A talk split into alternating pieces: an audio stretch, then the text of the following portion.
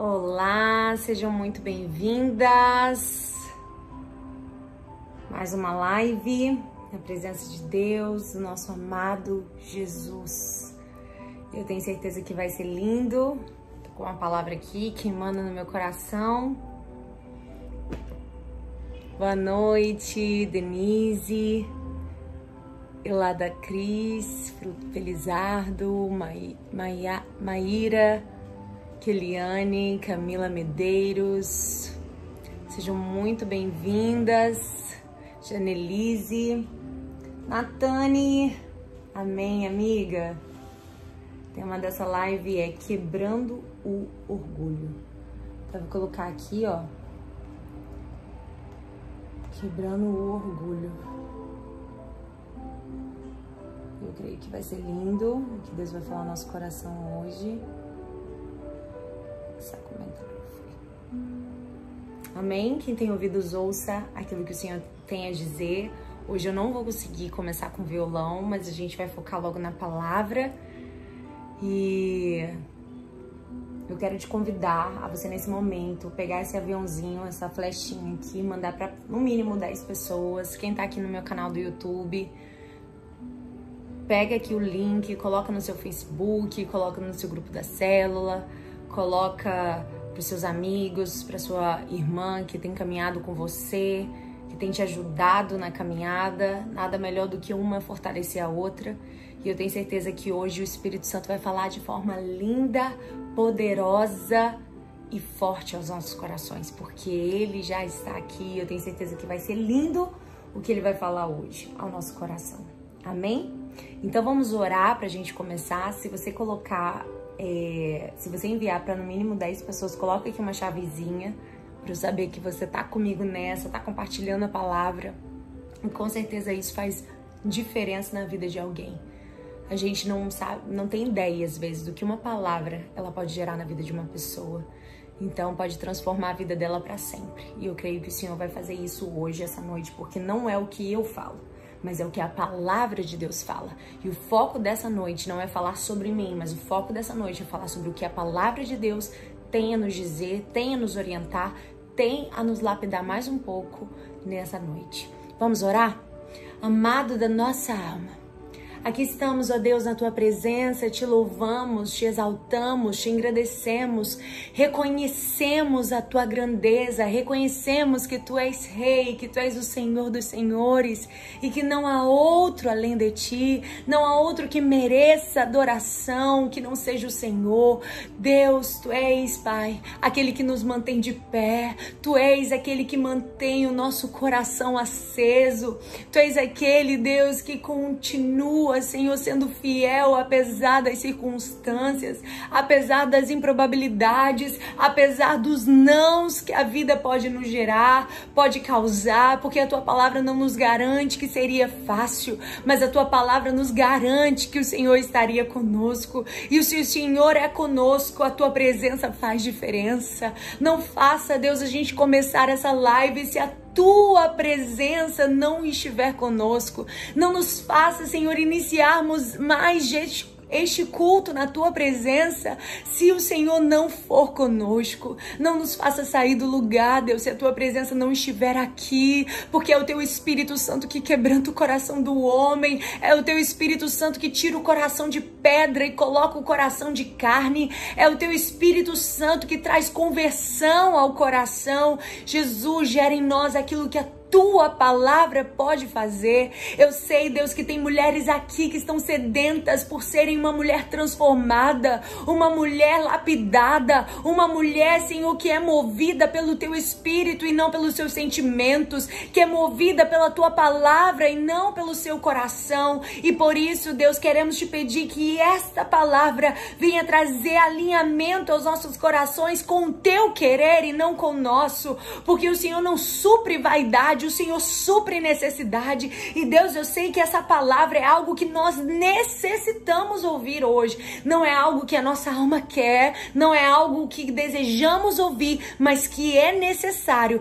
para aquilo que tu tens a realizar na nossa vida. Por isso, já te agradecemos por aquilo que o Senhor vai fazer, por cada vida que está chegando aqui, que a tua bênção alcance esse lar, essa vida, essa família e que através desta pessoa que nos escuta agora, a tua palavra venha gerar vida em todo um ambiente, em toda uma geração, em toda uma cidade, através desta que nos escuta, porque o Senhor precisa apenas de uma brasa acesa para incendiar todo um lugar. E assim eu oro e te agradeço em nome de Jesus. Amém.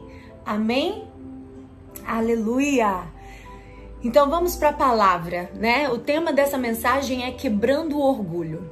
E eu queria que você me respondesse aqui nos comentários, eu quero te ouvir um pouco. Você se acha uma pessoa orgulhosa? É, em algum momento você já viu o orgulho te paralisar de algo? Porque o orgulho, muitas vezes, ele nos faz perder momentos, perder é, é, um tempo de felicidade e comunhão com a nossa família por causa do orgulho, um tempo de restauração por causa do nosso orgulho, um, um, perdão que não é liberado por causa do nosso orgulho. Quantas vezes a gente passa, às vezes, dias brigados com o marido, brigados em casa, brigados com parentes, com pai, com mãe, com primo, com tio, por causa do orgulho. E o orgulho rouba a alegria da comunhão, o orgulho rouba a alegria alegria da celebração, a alegria de poder viver apesar dos defeitos, apesar das falhas, celebrar a humanidade. E lembrar que todos nós somos humanos, lembrar que todos nós temos fragilidades e que a fragilidade do outro não pode ser motivo do meu orgulho. Se achar e se apoiar nisso como argumento para a gente perseverar nesse sentimento que não é de Deus, que não é um sentimento que traz vida, mas é um sentimento que adoece. Às vezes a gente está orando e pedindo: Ah, Deus, eu quero que o Senhor me cure. Ah, Deus, eu quero que o Senhor transforme a minha família. Ah, Senhor, eu quero que o Senhor transforme o meu casamento. Mas na hora que, é para Deus mexer no nosso orgulho, a gente não deixa Deus mexer. Na hora que Deus ele quer tratar a nossa vaidade, o nosso orgulho, a gente não deixa Deus tratar. Mas às vezes a mudança do teu casamento, a mudança dentro da tua casa, a mudança dentro da sua família, a mudança dentro do, do seu trabalho, a mudança que você tanto ora e deseja viver, ela vai começar em você e Deus quebrando o seu orgulho. Em você e Deus quebrando essa vaidade, esse, esse argumento, essa razão, porque muitas vezes a gente, a gente deixa a razão sobrepor a felicidade. Se você quer ser feliz, que você não tenha razão, que você não busque ter a razão, mas que você aceite o caminho de humildade, porque a Bíblia diz que aqueles que se humilham serão exaltados. Aqueles que se submetem ao processo serão exaltados. E para não estender muito, porque vocês sabem que se deixar a gente fica uma hora e meia aqui nessa live, fácil.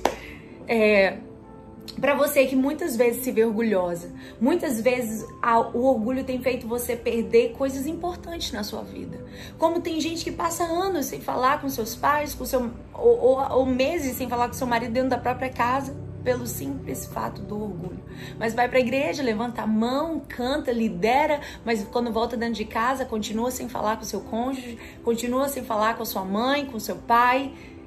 E às vezes Deus é Deus de nome e não Deus de fato.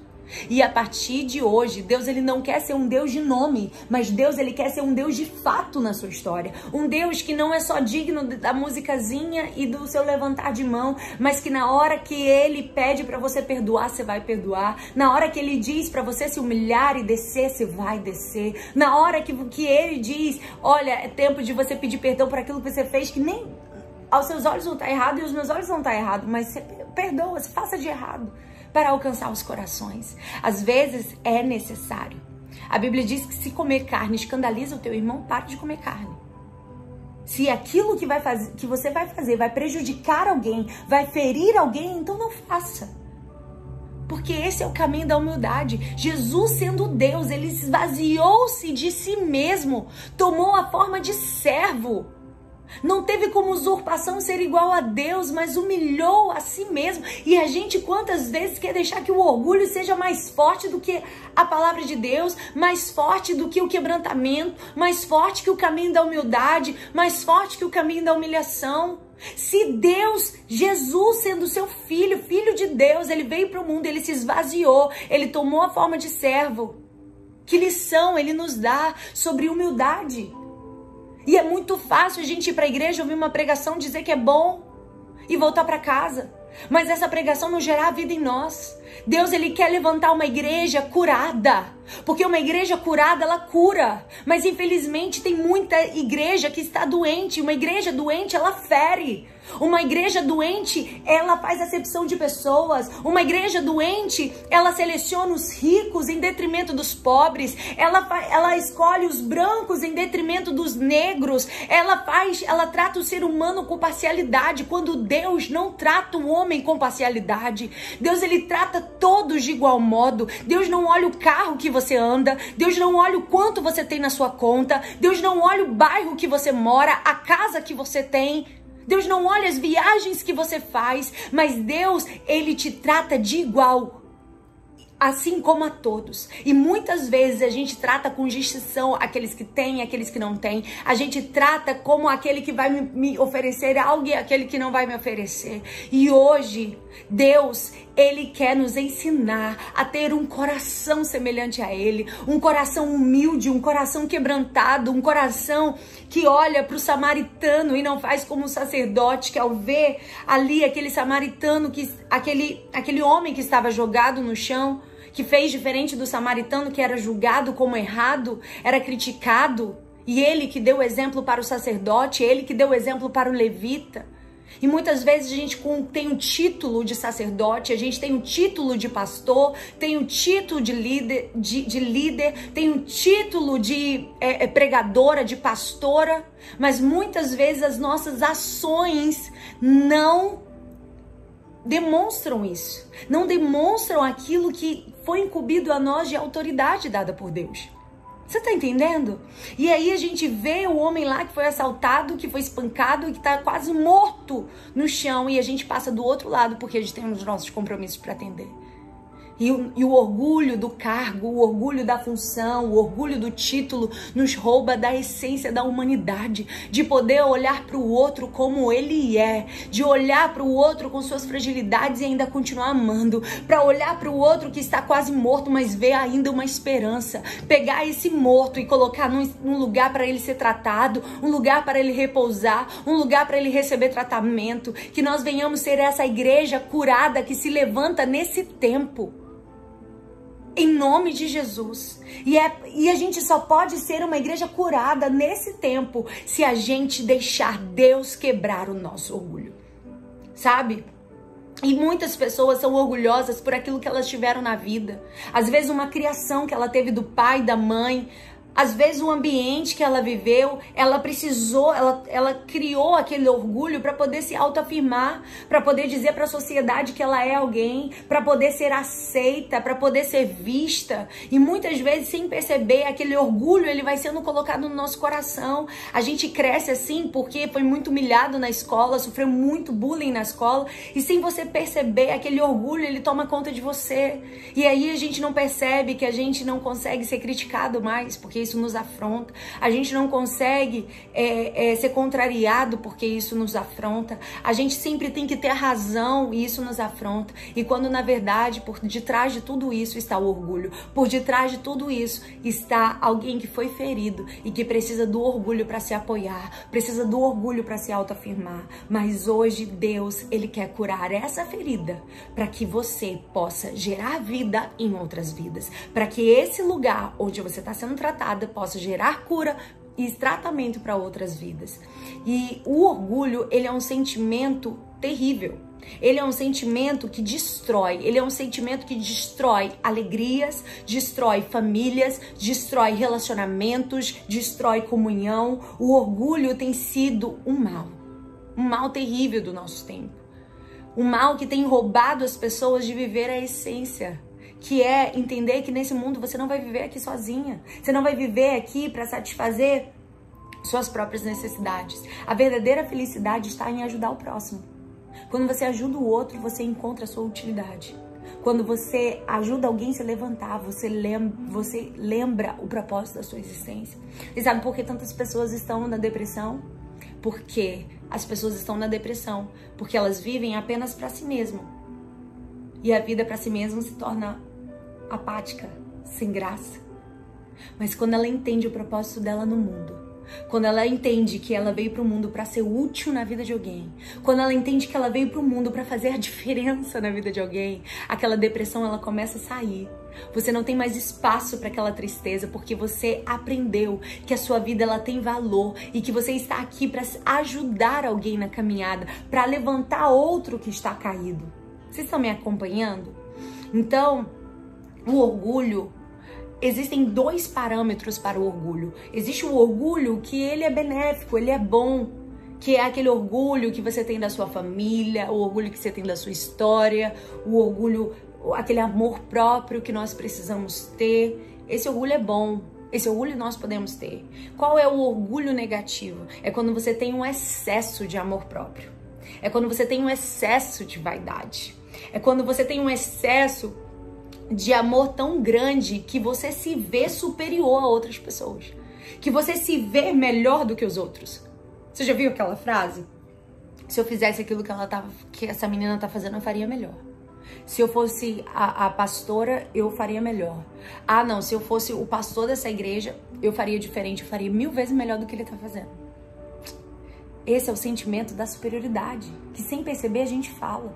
Ah, se eu pegasse para fazer, eu ia fazer diferente, ia arrebentar. E às vezes, sem perceber essas palavras, elas vão dando vazão no nosso coração. E, e o orgulho, ele vai entrando em nós. E a gente vai deixando o orgulho é, é ter, ter, ter voz no nosso coração. E uma das marcas presentes na vida de alguém que é orgulhoso dentro da Bíblia é a lepra. A lepra é uma marca presente na vida daqueles que se orgulham. A lepra do orgulho, ela não é um fim em si mesmo. Ela não define alguém. Mas como você trata ela pode te definir para sempre. O que, você está querendo dizer, gente? Veja bem, a lepra, no tempo da Bíblia, era uma doença incurável. Era um, como um câncer. Era algo que não tinha cura. Era como uma AIDS, que não tinha cura. Era uma doença como o Covid, que até então, um tempo atrás, não tinha uma vacina sequer, não tinha um recurso para poder tratar isso. E todo mundo ficou desesperado. A lepra era algo assim.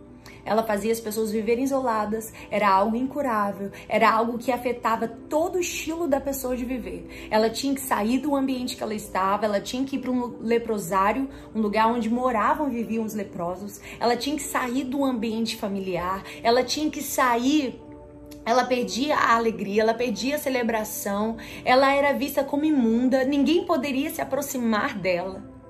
E, gente, é exatamente isso que o orgulho faz. O orgulho tira você do ambiente de alegria. O orgulho tira de você do ambiente da sua família. O orgulho tira você é, de, do ambiente é, de, de, comunhão da, do, da sua casa. A lepra, ela faz você se isolar. A lepra, a lepra faz você se isolar dentro da sua própria razão. A lepra faz você se isolar dentro dos seus próprios argumentos. E é isso que a, que a lepra faz. Então, toda vez que a Bíblia fala de orgulho, você vai ver a lepra atrelada a isso. É incrível. E hoje, essa palavra que o Senhor colocou no meu coração é algo assim que Ele foi trazendo realmente a revelação dessa palavra no meu coração. E se você parar para ver, todos que foram tomados pelo orgulho, eles tiveram lepras. Todos na Bíblia que foram tomados pelo orgulho, eles tiveram lepra. Miriam, quando ela se levantou contra Moisés e ela começou a falar mal do seu próprio irmão, dizer quem é ele que se acha que vai ser o líder sobre nós? Quem é ele que ele acha que ele é? A Bíblia chamou, a Bíblia fala que Deus chamou Miriam, Arão e Moisés para, para se encontrarem na tenda do encontro, porque Deus ouve conversas que você não ouve, Deus escuta coisas que você não ouve, Deus ouviu o que Miriam falou quando Moisés nem sabia que ela tinha falado dele, mas Deus ouviu e Deus entrou em defesa. Então Deus ele entra na nossa defesa. Deus ele fala por nós quando nós não podemos falar. E ali Deus chamou Arão e Miriam e falou: Olha, se houver profeta em Israel, eu vou me revelar a ele sonhos e visões. Mas com o meu amigo Moisés, com o meu amado Moisés, com ele eu falo face a face. E ali Deus trouxe disciplina e correção para Miriam. E a Bíblia diz que ela ficou leprosa naquele mesmo instante. Porque o orgulho nos deixa leprosos. E agora eu quero falar e pegar o exemplo de, de duas pessoas da Bíblia que tiveram lepra. Mas duas pessoas que tiveram lepras e tiveram um destino diferente. Por quê? A lepra do, do orgulho, ela não é um fim em si mesmo. A lepra do orgulho não vai determinar a sua história, não vai determinar para onde você vai e o seu destino. Não vai ser o orgulho que vai determinar quem você vai ser a partir de hoje. Por isso que eu creio que essa palavra pode ser um divisor de águas na sua vida. Por isso eu creio que se hoje você abrir o seu coração, essa palavra pode transformar a sua vida, transformar o seu coração.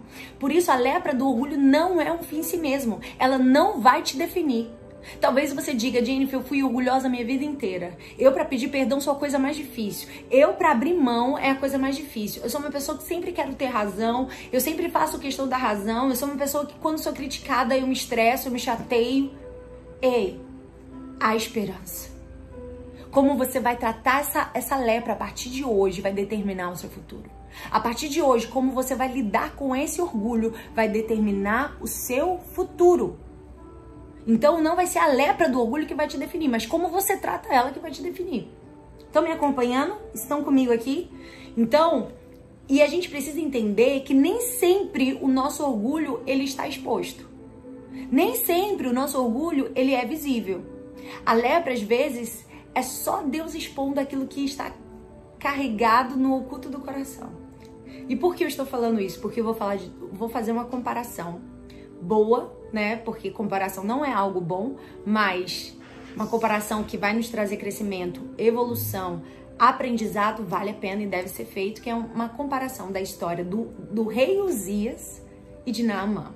Todos nós conhecemos a história de Naamã e por isso que eu não vou ler a respeito da história de Naamã, porque nós já conhecemos a história e eu vou lendo alguns versículos no decorrer do, da nossa palavra. Mas eu vou relatar aqui, vou ler aqui é, sobre a história do rei Uzias. Eu acredito que poucas pessoas conhecem a história do rei Uzias. A gente lembra muito do rei Uzias em Isaías capítulo 6, que diz: No ano em que morreu o rei Uzias, Isaías viu a glória de Deus. É exatamente esse rei Uzias que nós vamos falar. O rei Uzias que destravou a visão e o coração de Isaías para ver a glória de Deus. Quem foi esse rei? E por que a história dele é tão importante para o nosso aprendizado? Embora o seu destino não tenha sido fácil, né? Então a gente vai usar o exemplo desses dois homens. E eu quero que você leia comigo em 2 Crônicas, capítulo 26, versículo 3, a partir do versículo 3. Até o versículo 20 nós podemos ler, tá? 2 Crônicas, capítulo 26, do versículo 16 ao 20. Eu vou lendo aqui alguns versículos e vocês podem anotar para vocês lerem com calma e estudarem essa palavra. Segunda Crônicas 26, 3 ao 4 conta a história do rei Uzias. Tinha Uzias 16 anos quando começou a reinar. E 52 anos reinou em Jerusalém. 52 anos. Ele teve o reinado mais longo de todos os reis de Israel. Um dos, um dos reinados mais longos de todos os reis. E era o nome de sua mãe Jecolia de Jerusalém. E fez o que era reto aos olhos do Senhor, conforme tudo que fizera Amazias, seu pai. Segunda Crônicas 26, do 16 em diante, até o versículo 20, diz: Mas havendo-se, porque a Bíblia começa a relatar todos os feitos que o rei Uzias fez, que foram feitos lindos, muito importantes para o povo. E ele tinha um coração reto diante do Senhor. Mas preste atenção a partir do versículo 16, o que diz a respeito do rei Uzias. Mas havendo-se já fortificado, exaltou-se o seu coração até se corromper. E transgrediu contra o Senhor seu Deus, porque entrou no templo do Senhor para queimar e setar do incenso. Ou seja, ele começou a se corromper aqui. Porém, o sacerdote Azarias entrou após ele, e com ele oitenta sacerdotes do Senhor, homens valentes. E resistiram ao rei Uzias e lhe disseram: A ti, Uzias, não compete queimar incenso perante o Senhor, mas aos sacerdotes, filhos de Arão, que são consagrados para queimar incenso. Sai do santuário, porque transgrediste e não será isto para honra tua da parte do Senhor Deus. A Bíblia diz que eles o enfrentaram e disseram: Ei, não é certo que você queime incenso no altar. Isso não é tarefa sua, é tarefa dos sacerdotes. Então o rei Uzias se indignou e tinha um incensário na sua mão para queimar incenso. Ele já estava com o incensário na mão. Indignando-se ele, pois, contra os sacerdotes, a lepra lhe saiu a testa perante os sacerdotes, na casa do Senhor, junto ao altar do incenso. Então o sumo sacerdote Azarias olhou para ele, como também todos os sacerdotes, e eis que já estava leproso, leproso na sua testa. E apressadamente o lançaram fora, e até ele mesmo se deu pressa a sair, visto que o Senhor o ferira. Assim ficou leproso o rei Isaías até o dia da sua morte e morou por ser leproso numa casa separada, porque foi excluído da casa do Senhor. E Jotão, seu filho, tinha o encargo da casa do rei, julgando o povo da terra. O rei Uzias, ele foi um dos maiores reis, um dos reis que mais reinou na história. Ele reinou durante 52 anos. Poucos reis tiveram tanto sucesso, tanta prosperidade, tanto crescimento como o rei Uzias. E sucesso pode ser bênção para alguns, mas pode ser maldição para outros. Então, o sucesso é um lugar que nós temos que ter cuidado. O reinado dele foi próspero economicamente, é, é, na esfera do exército, em todas as esferas, ele foi muito próspero. E em 2 Reis, versículo do capítulo 5, do 1 ao 20, você vai encontrar a história de Namã, que é uma história muito conhecida por todos nós. Então a gente vai fazer agora um paralelo entre essas duas histórias.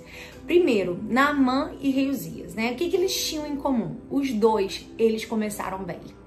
Os dois tinham uma alta posição na sociedade, né? Os dois, eles começaram com uma linda trajetória de sucesso. A Bíblia diz que o rei Uzias começou temendo ao Senhor, reto ao Senhor. Ele teve várias vitórias, várias conquistas no seu reinado. Ele reinou durante 52 anos. E Naamã foi chefe do maior exército da maior potência mundial da época, que era a Síria. Então ele era chefe do maior exército da época. Então ele tinha uma história, ele tinha começado bem, ele tinha medalhas, ele tinha sucesso. Mas aqui eu quero te dizer algo: começar bem não significa terminar bem. Começar bem não significa terma, terminar bem. Sabe por quê? Às vezes a gente se preocupa tanto em chegar no nosso destino que a gente se esquece de como chegar até o nosso destino.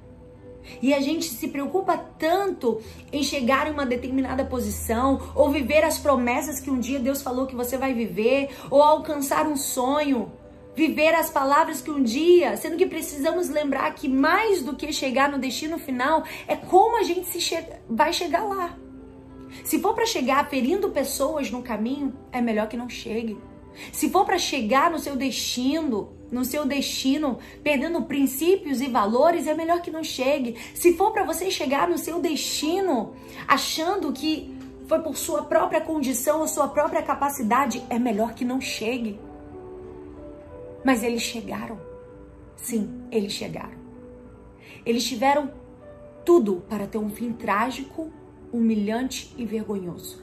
Tanto o rei Uzias quanto Naamã estavam destinados, estavam destinados pela conduta da, que eles tiveram no meio da jornada a terem um destino trágico de destruição. Porque é isso a consequência do orgulho na vida de uma pessoa. A consequência do orgulho na vida de alguém é destruição, é a queda. Isso é visível na vida de todos aqueles que são orgulhosos. Então, a gente precisa entender que começar bem não é tudo, mas guardar o nosso coração na jornada. Porque às vezes, para a gente chegar, a gente se corrompe. Às vezes, para a gente chegar onde Deus disse que a gente vai chegar, a gente quer pegar e fazer igual Sara fez. Toma aqui, Agai. Toma aqui, ó, a minha serva. Deixar meu marido ter relação com ela para as promessas se cumprir. Ei, você não precisa dar ajuda ao teu Deus. Você não precisa dar uma forcinha ao teu Deus. Você não precisa ter alguém que te indique. Você não precisa de empresário. Você não precisa de pastor. Você não precisa de liderança para abrir porta para você. Quando Deus quer abrir a porta para você, Ele vai abrir. E as pessoas vão perguntar, ué, como chegou lá? E você vai dizer, é Deus. Porque você não deixou que o seu coração se corrompesse na jornada. Você não deixou que o seu coração se corrompesse no meio do caminho. Porque você sabe que não, é, não basta chegar, mas tem que preservar o coração, tem que se manter humilde, tem que se manter quebrantado. Provérbios 16, versículo 18 diz: A soberba precede a ruína e a altivez do espírito precede a queda. Não tem jeito.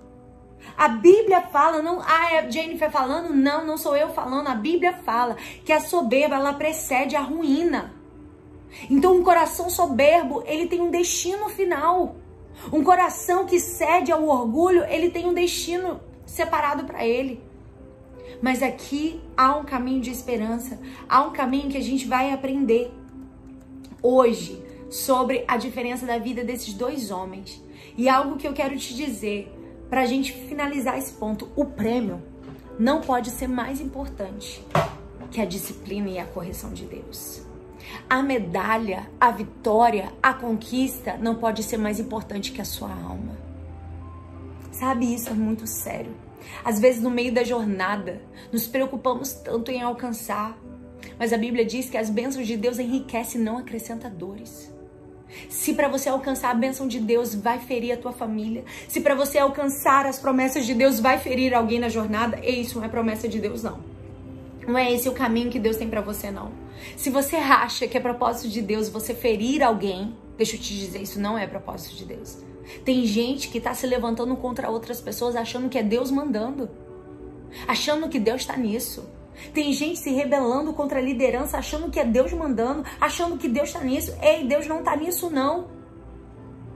Não ache que Deus, ele, ele vai te usar para ferir pessoas. Se aquilo que ele tem para sua vida for, for ferir alguém, isso não vem dele. Porque a bênção dele acrescenta, alegra. Você não vai ter que abrir a sua boca para ferir ninguém. Você vai ser canal de bênção por onde você for sabe? O grande problema é que Deus nos dá, mas nós não sabemos cuidar. Nós esquecemos que tudo que vem, tudo que temos vem dele, tudo que, que somos vem dele. E esquecemos da onde Deus nos tirou. Ei, não se esqueça da onde Deus te tirou. Não se esqueça do que ele fez na sua vida. Não te esqueça quem um dia você foi e hoje quem você é. Talvez hoje você tenha um carro melhor, hoje você tenha uma condição melhor, hoje você tenha uma vida melhor. Mas isso não pode fazer você esquecer da onde Deus te tirou e o que Deus fez na sua vida. Porque muitas vezes Deus nos dá, mas a gente não sabe cuidar. Deus nos abençoa, mas nós não cuidamos da bênção que Ele nos dá. E depois queremos que Deus nos abençoe mais, mas se você não é fiel no pouco, não adianta querer que Deus te coloque no muito. Se você não é fiel andando de ônibus, não vai ser andando de carro que você vai ser fiel. Se você não é fiel andando de chinelo havaianas, com, com chinelo rasgado, não é andando com sapato, com a Nike, que você vai ser fiel. A gente precisa entender que a fidelidade ela começa no pouco. Não tem como eu ser fiel no muito e no muito você é fiel no pouco. Não, o caminho é inverso. É fiel no pouco primeiro para ser fiel no muito. E às vezes a gente quer o inverso, a gente pensa, ah, você é só fiel quando Deus me abençoar, só você fiel quando Deus abrir a porta, só você fiel quando Deus fizer algo na minha vida. Ei, começa a ser fiel hoje. Começa a ser fiel no pouco que você tem. Começa a ser fiel com um carro simples que você tem. Começa a ser fiel hoje no desafio que você está enfrentando. Porque quando você é fiel no pouco, no muito, vai ser consequência, vai ser natural. Deus ele vai fazer por você. Não permita também que a oposição que você ocupa te leve ao orgulho. Porque tem muitas pessoas que deixam o cargo tomá-las. Se você tirar o PR do nome, que é de pastor, a pessoa não sabe mais quem ela é. Não sabe qual é a sua identidade. Não sabe que ela é pai antes de ser pastor. Não sabe que, ela, que ele é esposo antes de ser pastor. Uma, uma irmã que é pastora, líder de mulheres, se tirar o nome pastora, se tirar a liderança das mulheres dela, ela morre. Porque o cargo tem ela. Não é ela que tem o cargo. O cargo tem ela. E aquilo toma ela, aquilo tira as características dela, tira a essência dela. E tem muitas pessoas que a posição, o cargo, as honrarias que esse cargo promove, se tirar isso dela, tira a razão da sua vida. Eu já vi gente quase morrer porque deixou de ser líder das mulheres. Eu já vi mulher quase é, sair nos tapas porque foi tirada, foi injustamente, sempre injustamente, mas acabou o tempo. Encerrou o tempo. Existe o tempo de abraçar, o tempo de deixar de abraçar, o tempo de liderar e tempo de deixar de liderar. E quando você deixa que a posição te tome, quando você é voluntário, você é uma benção. Quando você é, uma, você é líder, você é uma benção. Mas o dia que você deixa de ser líder e volta a ser voluntário, você não sabe mais ser benção na igreja. No dia que você é, é, é, líder de uma célula, você é uma benção. Mas o dia que tiram de você a célula e você deixa de ser líder, você volta a ser voluntário, você não sabe ser mais produtivo na igreja. Porque o cargo te tem. Não é você que tem um cargo, mas é o cargo que te domina. Aquilo te define. E muitas vezes o seu posicionamento, o seu título, te leva ao orgulho. Você já viu gente que, que não era nada, começa a ser passou na igreja já não olha para você direito? Eu já vi vários assim. Não, é, não era nada. Um dia desse era você que estava evangelizando a pessoa, mas ela se tornou pastora. E a partir do momento que se tornou pastora, pastor, líder, enfim, nunca mais é a mesma. Eu vivi isso na na minha época, há um tempo atrás. Gente que era uma bênção quando era membro da célula. Mas o dia que se tornou líder, acabou, se tornou um inferno. Porque aquela posição levou o seu coração a ter orgulho. Então a gente precisa entender que a posição de Naamã e a posição do rei Zias, a história que eles tinham, a posição que eles tinham na sociedade, um cargo elevado na sociedade, um cargo onde fazia todos olharem para eles de forma diferente. Isso fez com que eles fossem muito honrados e muito respeitados, e isso levou o coração deles a serem orgulhosos. Então a gente tem que ter cuidado com os cargos que a gente tem para que isso não roube o nosso coração. Quantas vezes você desce de uma pregação e as pessoas batem no seu ombro e dizem que pregação abençoada? Mas tem um grande, um grande avivalista, que eu não lembro exatamente o nome dele, mas que ele foi até ousado em dizer que uma vez ele, ele pregou, ele, ele pregava e Deus fazia um grande mover, um grande avivamento. Uma vez ele desceu, ele tinha acabado de pregar, bateram no ombro dele e disseram assim: Olha, é, sua pregação foi uma benção. Foi uma benção. Ele é, o diabo foi o primeiro a me dizer isso. Porque o diabo ele quer que você seja orgulhoso. O diabo, ele quer que você seja orgulhosa. É isso que o diabo quer. Porque o orgulho te impede de avançar. O orgulho te paralisa. Parece que você está avançando. O orgulho, ele, ele, ele parece grandeza, mas ele é inchaço. Inchaço parece grande, mas não é saudável. Santo Agostinho falou essa frase. Então a gente precisa entender que o, a nossa posição, o lugar que a gente está não pode roubar o nosso coração, né? Então, talvez você tenha chegado num lugar alto, você cresceu na sua vida, você veio de uma família simples, você veio de um bairro simples, você mora num bairro melhor, mas nunca se esqueça quem te colocou ali. Porque a glória é de Deus ou a glória é de Deus. Não existe ah, a glória de Deus, mas também foi minha capacidade. A glória de Deus, mas foi, obviamente, o meu esforço. A glória de Deus, ai, porque eu, eu sou demais. Não. A glória, ela é de Deus ou é de Deus. A glória é toda de Deus. E se você tem capacidade, e se você tem talento, e se você existe a Bíblia diz que se existe em nós alguma virtude, algum louvor, algo que alguém olhe para você e diga: "Uau, que bênção, que palavra abençoada", saiba, não veio de você, veio de Deus. Porque tudo que há de bom em nós vem do Senhor. Então, cuidado quando você sobe para pregar e você sobe para cantar e quando você desce, alguém diz: Uau, você cantou muito. Eu me lembro que quando eu não tinha maturidade, quando eu era adolescente, comecei a cantar na igreja. Eu me lembro que a gente cantava, né? Agradecia a oportunidade, sentava no banco, já olhava para o lado e aí, foi bom? Eu dizia para amiguinha. E aí, eu cantei direito? Eu desafinei? Porque eu não tinha maturidade. Mas a partir do momento que você vai se aprofundando em Deus, criando raízes em Deus, você entende que pouco importa. Teve vezes que eu errei a música, errei a letra, mas eu sentei e disse: Deus é para ti. E eu senti tanta glória de Deus, eu senti Deus recebendo, mesmo eu errando a letra, mesmo desafinando. Porque é para Ele. E pouco importa se vão dizer que você errou a letra, pouco importa se vão dizer que você desafinou. O que importa é que Ele receba. Porque tem gente que canta tão bem, mas sem unção. Tem gente que canta tão lindo, tão afinado, mas quando canta, parece que não sobe do teto. Porque Deus, ele não tá procurando talento. Talento ele tem no céu. Os anjos são afinados, os anjos não desafinam, eles cantam, tocam perfeitamente. Deus, ele procura um coração quebrantado, um coração que quer tocá-lo, um coração que quer o sorriso dele quando canta, um coração que quer o aplauso do céu e não o aplauso da terra, porque não adianta nada você cantar e a igreja aplaudir e o céu não aplaudir. Não adianta nada você descer do púlpito e dizer pregou muito bem, cantou muito bem, mas o céu não olhar para você e dizer você não cumpriu aquilo que eu te chamei para fazer essa noite. Então não adianta a gente ter a aparência, a posição e aquilo não ser uma verdade no céu.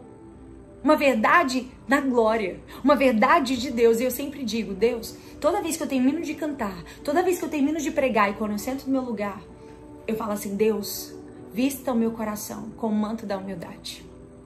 Visto meu coração com o manto da humildade. Essa é a minha oração toda vez que eu termino de cantar, toda vez que eu termino de pregar, é visto meu coração. Sabe por quê? À medida que você vai crescendo em Deus, as suas armaduras, elas vão brilhando. Você vai crescendo, você vai mergulhando, você vai buscando. Quem me conhece aqui sabe que eu já falo isso há muito tempo. Então, eu li isso no livro do Rick Joyner, A Batalha Final. Se alguém um dia já leu esse livro, vai saber desse, dessa visão que ele teve.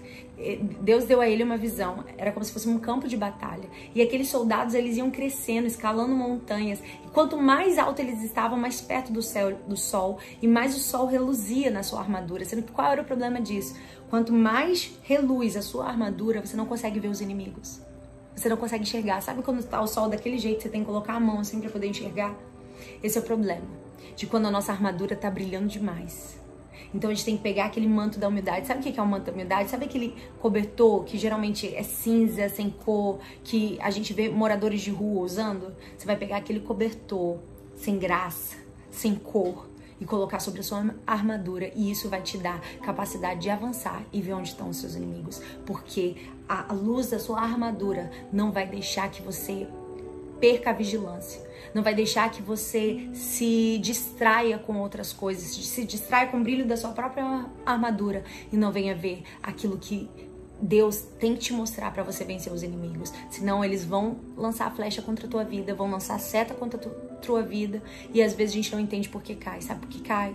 Porque ninguém tropeça em pedra grande. Todo mundo tropeça em pequenas em pequenas pedras. O orgulho, ele nunca começa grande. Ele começa com um pequeno sentimento. Quando você se acha melhor do que alguém, quando você falar se eu fizesse ia ser melhor. Então são pequenos sentimentos que vão tomando o nosso coração.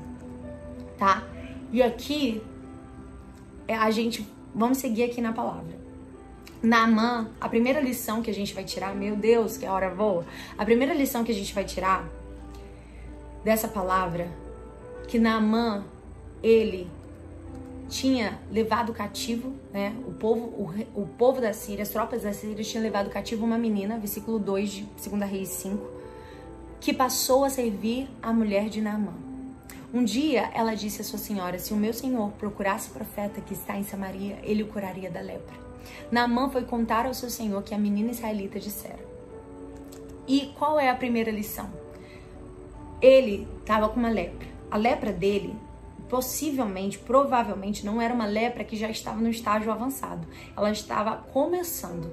Era uma, uma lepra que poderia ser escondida pela armadura dele. Pelo, ele podia trabalhar e não foi afastado dos seus cargos, porque se estivesse no estágio avançado, ele tinha que ser afastado de tudo que ele estava fazendo. Sendo que possivelmente era uma, uma lepra pequena. Mas quando a gente está com, às vezes, com aquela, aquele orgulho, quem começa a sentir principalmente nosso orgulho não são os de fora que às vezes com os de fora a gente é o amor, ah, são aqueles que estão dentro da nossa casa. E a primeira lição que eu quero tirar aqui é que Naamã, diferente do rei Uzias, ele recebeu um destino diferente. Ele não teve o mesmo destino que o rei Uzias. O destino do rei Uzias foi trágico, foi triste, foi uma queda. Ele morreu caído no seu ministério, no seu reinado, e ele teve um, um, um destino trágico. Agora, Naaman não teve. Por quê? E aqui a gente vai aprender algumas lições. Ele, diferente do rei Uzias, ele ouviu uma, uma menina. Ele ouviu uma menina que era escrava. Ou seja, essa menina, numa posição social, ela poderia ser umas cinco vezes, dez vezes posição social diferente da dele. Era como um mendigo dizendo para um rico milionário assim: Olha, faz isso, que lá na minha terra, da onde eu vim, tem cura. E ele parar para ouvir. A cura de Naamã não foi quando ele mergulhou no Rio Jordão. A cura de Naamã, ela começou quando ele ouviu uma improvável. A cura de Naamã começou quando ele ouviu uma pequenina. Porque a Bíblia diz: Graças eu te dou, Pai, porque ocultastes essas coisas aos grandes e revelastes elas aos pequeninos. Porque Deus, Ele ama revelar os segredos do seu coração aos pequeninos. Deus ama revelar os segredos do seu coração àqueles que são improváveis, aquele que a sociedade olha e talvez não dá nada, aquele que a sociedade olha e não dá, ah, não tem estudo, não tem conhecimento, mas meu Deus, deixa eu te dizer, tem palavra, tem segredo do céu. E às vezes o que a gente precisa aprender é ouvir pessoas que têm o segredo do céu para sua vida. É você ouvir pessoas que talvez aos seus olhos você não dá nada, mas elas carregam a chave para a cura e a transformação que Deus quer fazer em você. Você está entendendo aquilo que Deus está falando aqui? Você está entendendo essa chave? Ela não tinha expressão, ela não tinha voz, ela não tinha nem nome. Essa menina é apenas conhecida como menina escrava. Mas ele não levou em consideração a sua condição. E, e, ali ele começou a ser tratado por Deus. Quando ele parou, ele deixou que a lepra dele, embora fosse um, um sinal do seu orgulho, ele não deixou que a lepra o definisse. Ele aceitou o, o, ouvir uma improvável. Ele aceitou ouvir uma pequenina. Ele deu ouvidos a alguém que era de uma menor posição que a dele. Você está entendendo aquilo que o Espírito Santo está te falando? E às vezes o segredo da sua vida, o segredo da sua vitória, não vai vir de um coach mega conhecido que você vai pagar 20 mil reais para uma mentoria. Às vezes está lá numa irmã de oração, na consagração da sua igreja. Quantas vezes irmãs de oração da consagração foram fundamentais na minha vida? Talvez não tem conhecimento, não tem coach, não tem curso, não tem currículo, mas tem vida com Deus. Pare para pare para ouvir pessoas que têm vida com Deus. Pare para ouvir pessoas que conhecem de Deus. Não importa a posição social, não importa o currículo, não importa o cargo, Pare para ouvir pessoas que têm intimidade com Deus. E diferente do rei Uzias, quando ele entrou no templo, e ele por se achar superior, e ele por se achar grande, e ele por se achar que ele já tinha uma história muito linda, e que ele poderia queimar o incenso no altar, porque ele se achava melhor por causa dos seus feitos, o sacerdote Azarias chega nele e vem avisá-lo Avisa ele da sua transgressão. Avisa ele que ele vai ser visto com maus olhos pelo Senhor. E o que, que ele fez? Ele não deu ouvidos. A diferença começa aqui. A diferença para a gente quebrar o orgulho é a gente saber dar ouvidos a pessoas que talvez você olhe não dá nada, mas que carregam o segredo do céu. Às vezes, aos olhos do, do rei Uzias, quem era o sacerdote Azarias? Ele era o rei. Ele podia tudo, inclusive entrar no, no templo e queimar incenso. Ele estava se achando. Ele estava se achando o dono da razão. Porque a Bíblia diz que o orgulho ele cega. A Bíblia diz que o inimigo desse tempo ele vem para cegar o nosso entendimento. O inimigo, o orgulho, ele nos cega de ver aquilo que está diante de nós. E qual é a diferença aqui? Naamã ouviu uma menina improvável. E o rei Uzias não teve capacidade de ouvir o próprio sacerdote daquele templo. O próprio sacerdote daquele templo. Às vezes, o grande problema é que nós não estamos dando ouvido às pessoas certas. Ouça a voz do Espírito. Ouça pessoas que te amam. Às vezes, o principal conselho que você vai receber não é da sua amiga da escola. O principal conselho que você vai receber não é do, do seu do fulaninho do trabalho. O principal conselho que você vai receber é da sua mãe que te ama. É do seu pai que te ama. Mas que eles vão ter coragem de dizer para você aquilo que poucos têm coragem de dizer. A Bíblia diz que a ferida feita por um amigo é melhor do que os beijos de um falso. Cuidado com a voz dos bajuladores. Os bajuladores só querem dizer para você que você é bom. Só querem dizer para você que você é o máximo. E às vezes a gente não para para ouvir o nosso marido. Quantas vezes meu marido dizia: Olha, você não é uma cantora que prega, você é uma pregadora que canta. E eu não queria ouvir. E quando eu ouvi, estava ali do meu lado. Quando eu ouvi, eu vi que muitas coisas começaram a mudar na minha vida, no meu chamado, no meu ministério. Porque às vezes a gente precisa ouvir aquela, aquele conselho que é duro. É, é, diferente do que a gente quer, é diferente do que a gente planejou, mas aquelas pessoas que estão dizendo aquilo te amam. E isso vai gerar vida em você, isso vai gerar transformação em você. Então a primeira lição que nós temos aqui é saiba ouvir aqueles que carregam o segredo do céu. Saiba ouvir. Uzias não ouviu e o seu destino foi, foi trágico. Naamã deu tanto ouvido que chegou a levar para o rei da Síria, da maior potência. Imagina o Trump, maior. Imagina o, o presidente dos Estados Unidos hoje ser levado de uma menina escrava do, é, é, que não era daquela terra judia. Ele trouxe a conhecimento do rei, o que a menina escrava da sua casa disse. Então ele deu ouvidos. E ali começou Deus a tratar o orgulho de Naamã. Porque ele queria ser curado. Porque a, a, a lepra do rio Zias não estava exposta ainda no seu corpo, mas já era real no seu coração. E às vezes a lepra, ela não está exposta, exposta na nossa cara. A gente consegue ver o nosso orgulho de pronto, mas ela já está dentro do nosso coração. Então, cuidado, porque o orgulho ele faz você querer a glória só para você.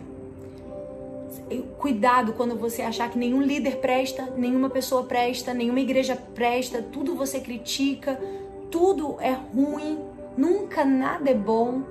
E quantas pessoas estão cheias de orgulho, que se acham cheias de autoridade, que se sentam na frente do computador, que se sentam na frente do celular e começam a criticar, julgar outras pessoas, porque se acham melhor do que outras. Então, por favor, cuidado com isso.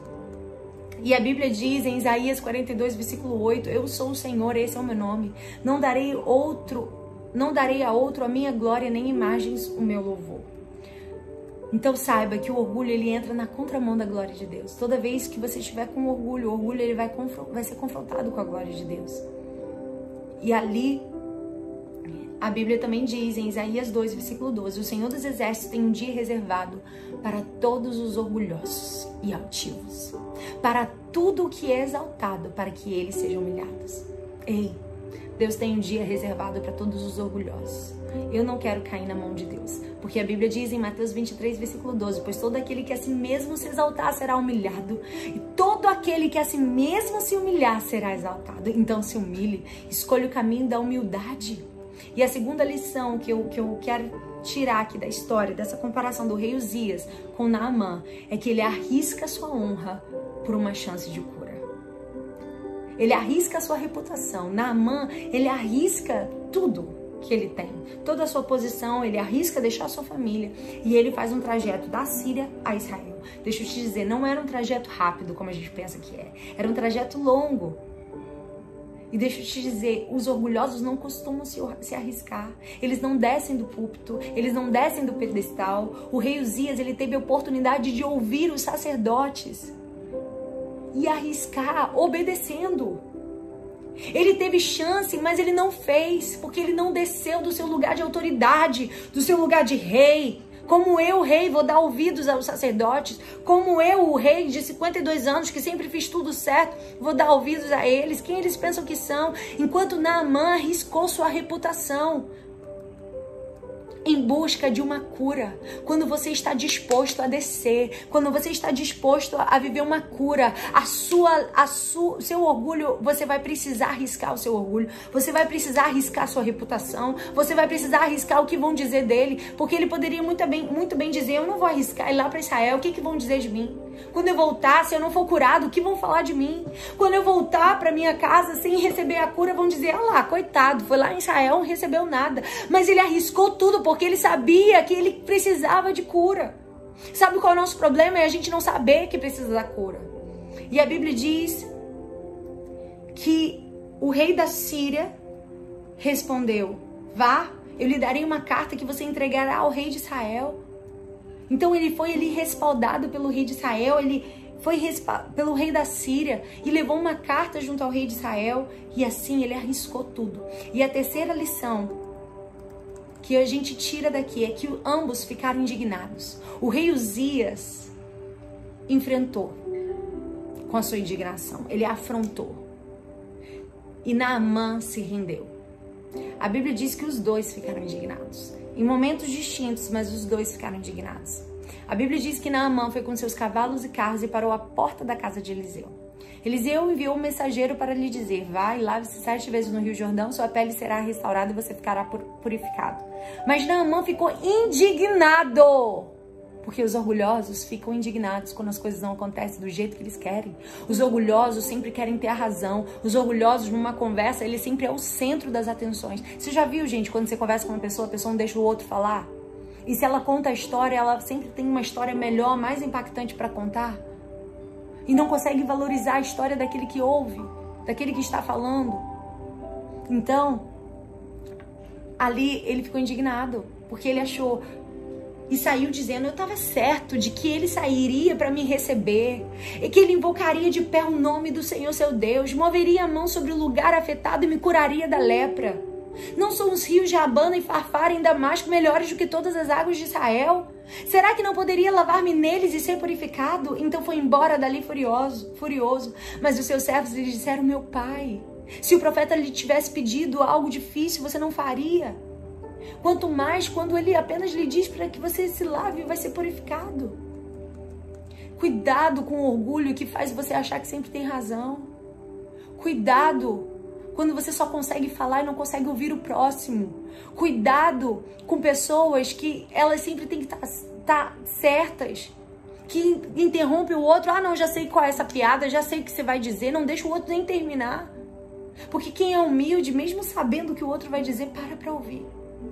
Para para escutar. Para para conhecer. E mesmo sabendo tudo que vai ser dito, fica como se não soubesse para poder ouvir o outro. Sabe? E às vezes a gente acha que tem que ser o centro das atenções. E aqui eu quero que você entenda qual é a diferença. Naamã, ele se indignou, mas ele ouviu os seus soldados. Ele ouviu aqueles que foram com ele. Ele se indignou, mas ele não deixou que aquela indignação determinasse a sua atitude. Ele mesmo indignado, ele obedeceu. Mesmo contrariado, ele obedeceu. Mesmo com orgulho ali, ele ainda se rendeu e obedeceu. Uzias, a Bíblia diz que ele se indignou. Se você ler o versículo de 2 Crônicas, capítulo 26, versículo 16, diz que ele ficou indignado a Bíblia diz, versículo 19 diz: Então Uzias se indignou e tinha o um incensário na sua mão para queimar o incenso. Ele ficou com raiva do que o, o sacerdote Azarias falou para ele. Mas aquela indignação tomou conta do seu coração. Não deixou ele se curvar, não deixou ele entender que ele precisava ouvir. Sabe qual é o problema do orgulho? Mateus 7,3 diz: porque você repara no cisco que está no olho do seu irmão e não dá conta da viga que está em seu próprio olho. Ele não conseguiu enxergar que ele estava com incenso, daquilo, incenso na mão, e ele não tinha direito, autoridade dada por Deus para poder queimar incenso no altar. Às vezes a gente quer, a gente quer fazer aquilo que Deus não manda a gente fazer. A gente quer entrar naquilo que Deus não manda a gente entrar. E depois que a gente entra, a gente quer que Deus abençoe. E a gente ainda fica com raiva. Quando Deus, ele tenta nos avisar pra gente não perseguir, não persistir, não continuar por aquele caminho. Você tá entendendo aquilo que o Espírito Santo tá falando com você? E ali ele ficou indignado. E a Bíblia diz que, na mesma instante, apareceu uma lepra na sua testa. E a quarta lição que eu quero tirar: o orgulho, para ser quebrado, ele precisa se submeter ao processo. Só se submete quem tem coragem em abrir mão do orgulho, onde sua reputação não importa mais o que vale a sua cura. Naamã, ele submeteu ao processo. Qual foi o processo que Naamã submeteu?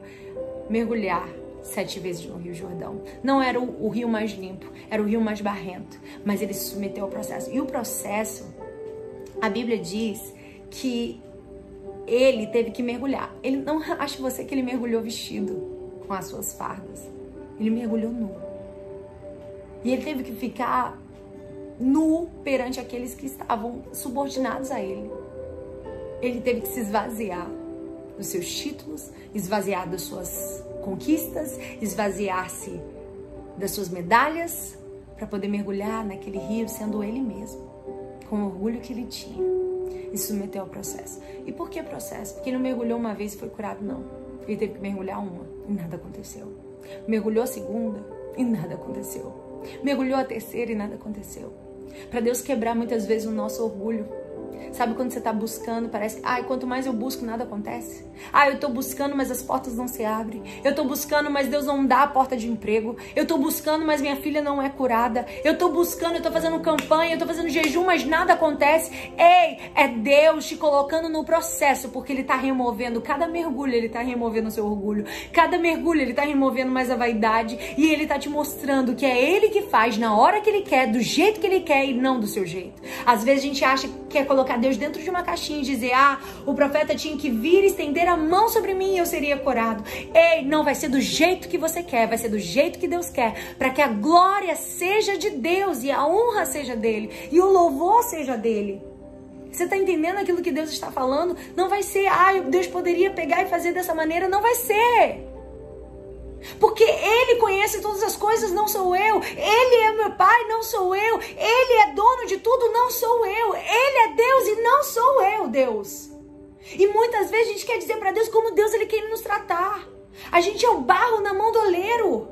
E ele é o oleiro e ele sabe como tratar o barro. Ele sabe como tratar nosso coração. Ele sabe como tratar nossa vaidade. Ele sabe como tratar o nosso eu. Ele sabe como tratar o nosso orgulho. E às vezes você vai ter que continuar mergulhando até ele vir sobre a tua vida, até a glória dele descer sobre você, até o poder dele descer sobre você. Enquanto isso, permaneça mergulhando, enquanto isso, permaneça jejuando, enquanto isso, permaneça orando, enquanto isso, permaneça buscando. Quantas vezes eu estou buscando a Deus e parece um deserto, parece que Deus não me escuta, parece que Deus não me vê. Mas no dia seguinte eu tô lá de novo. No, no, no, terceiro dia eu tô lá de novo, não tô sentindo nada. Porque uma coisa que Deus me, me ensinou no meio da caminhada é que eu não tenho que me mover pelo que eu sinto, mas sim por aquilo que eu creio. Se eu creio que Ele é comigo, eu vou prosseguir. Se eu creio que Ele é o Deus da minha vida, eu vou permanecer. Se eu creio que Ele é o Deus que batalha as minhas guerras, eu vou continuar. Mesmo que eu não sinta, mesmo que eu não perceba. E como diz a canção, ainda que, é, mesmo que eu não esteja vendo, eu sei que Ele está cuidando. Ainda que eu não esteja sentindo, eu sei que Ele está cuidando. Então eu vou permanecer. Então o que a gente precisa é permanecer. Mesmo que a gente não entenda, mesmo que a gente não veja. E ali ele desceu naqueles rios. Ele desceu naquelas águas e ali ele foi curado. E a Bíblia diz que o rei Uzias ele foi enfrentado. As pessoas deram ordem ao rei Uzias. Uzias ele foi desonrado pelos homens, ele não se submeteu ao processo. Então ele foi desonrado pelas pessoas. As pessoas começaram a enfrentar o rei Uzias e ele foi desonrado por Deus, mesmo sendo rei. O orgulho vai arrancar de você a credibilidade e o respeito. Muitas vezes as pessoas te ouvem hoje, mas não queira permanecer no orgulho, porque lá na frente pode ser que não te ouçam mais. A Bíblia diz que o rei Uzias foi afrontado pelos próprios aqueles que eram para ouvi-lo. E a quinta lição para a gente terminar: Naamã volta para sua casa curado. O rei Uzias fica para sempre isolado. O final da história do rei Uzias é que ele ficou leproso até o dia da sua morte, versículo 21, e morou por ser leproso numa casa separada.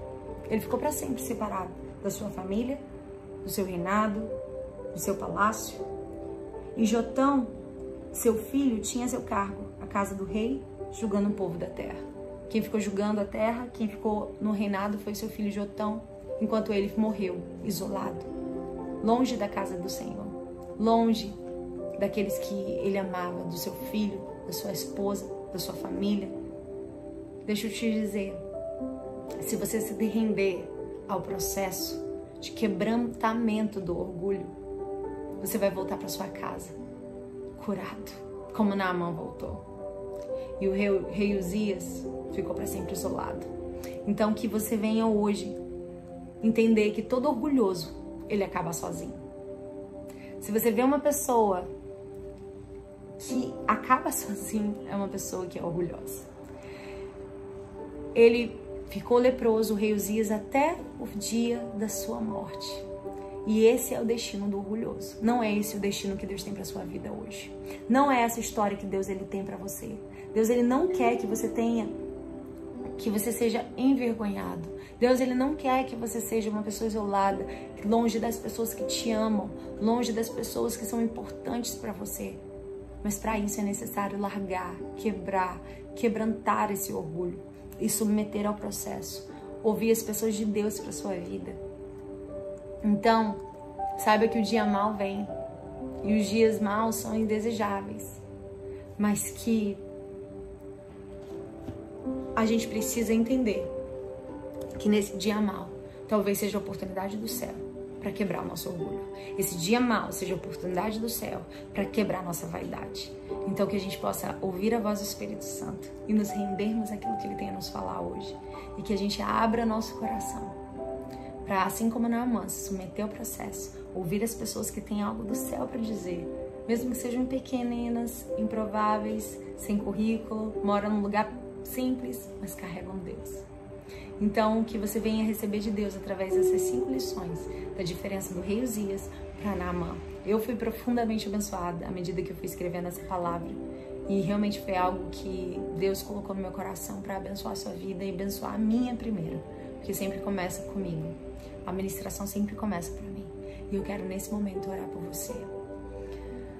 Oh, Espírito Santo de Deus, te louvamos porque sabemos, Pai, que o Senhor está nos tratando. Sabemos que o Senhor quer remover de nós todo orgulho. Porque o orgulho, Senhor, ele confronta a tua glória. O orgulho, Deus, ele afronta a tua grandeza. O orgulho afronta aquilo que a tua palavra diz que toda honra, toda glória e todo louvor é teu para sempre. E não há nenhum, nenhum ser na terra nenhum outro digno, nenhum outro merecedor de louvor que não seja o Senhor. Então, Pai, arranca de nós todo orgulho. Que toda dádiva, que todo dom perfeito que houver em nós, que toda habilidade, capacidade que houver em nós, nós venhamos reconhecer que vem do Senhor. Que assim, Deus, como nós aprendemos hoje, a gente não venha esquecer de onde o Senhor nos tirou. Que a gente não venha esquecer, Deus, que é o Senhor na nossa vida. Que a gente não venha se esquecer, Deus, que é a tua mão que nos sustenta. Que a gente não venha esquecer, Deus, que é a tua mão que nos faz ir além, que não é nosso mérito, que não é nossa capacidade, que não é a nossa oratória, que não é nosso nosso discurso, mas Deus é a tua misericórdia que dura para sempre. E eu quero te pedir, Deus, que haja um quebrantamento do orgulho, de toda altivez, de toda soberba do nosso coração. Remova de nós, Deus. Remova de nós, Deus, toda soberba. Remova de nós, Deus, toda altivez. Remova, oh Espírito Santo. Porque onde há orgulho não há lugar, não há espaço para o teu poder agir. Nos ajuda a nos submetermos ao processo necessário. Nos ajuda a persistir quando parece que as portas permanecem fechadas. Quando parece que as orações não são ouvidas. Quando parece que nada acontece. Que nós venhamos, Senhor, permanecer. Perseverar. E persistir, Deus. Porque sabemos que até o sétimo mergulho o milagre virá. Enquanto isso, eu vou mergulhando. Eu vou mergulhando. Se for no sétimo, vai ser no décimo. Eu sei que o milagre virá. Porque o maior milagre é a tua presença na nossa vida, Deus. É a tua presença em nós. Abençoa a vida de cada mulher. Que toda, todo império do orgulho seja quebrado hoje. E que o teu Espírito Santo venha agir de forma poderosa sobre maneira. Em nome de Jesus. Amém. Amém. Amém. Vamos fazer nossa foto. E eu quero, gente, falar com vocês que a gente fez o lançamento há umas duas semanas atrás do nosso planner. Esse aqui é um dos planners que estão aqui comigo. Esse é o planner devocional do nosso quarto de guerra. E eu tenho certeza que vai ser uma bênção na vida de muitas pessoas. Aqui, ó, você vai escrever o seu tempo com Deus. Ele é direcionado, tem teste, tem a roda da vida. Então você pode acessar no nosso Instagram, nosso site www.geraçãoreborn.com.br que tem da roda da vida, o que eu já fiz o meu. Então você vai se conhecendo, tem um estudo bíblico temático. Então, assim, é algo poderoso e eu tenho certeza que vai ser uma bênção na sua vida. Então vamos fazer nossa fotinha hoje e eu quero que você anote o que, que o Espírito Santo falou ao seu coração, que eu amo ler as frases. Deus te abençoe. Vamos fazer uma fotinha? Fazer com a Bíblia.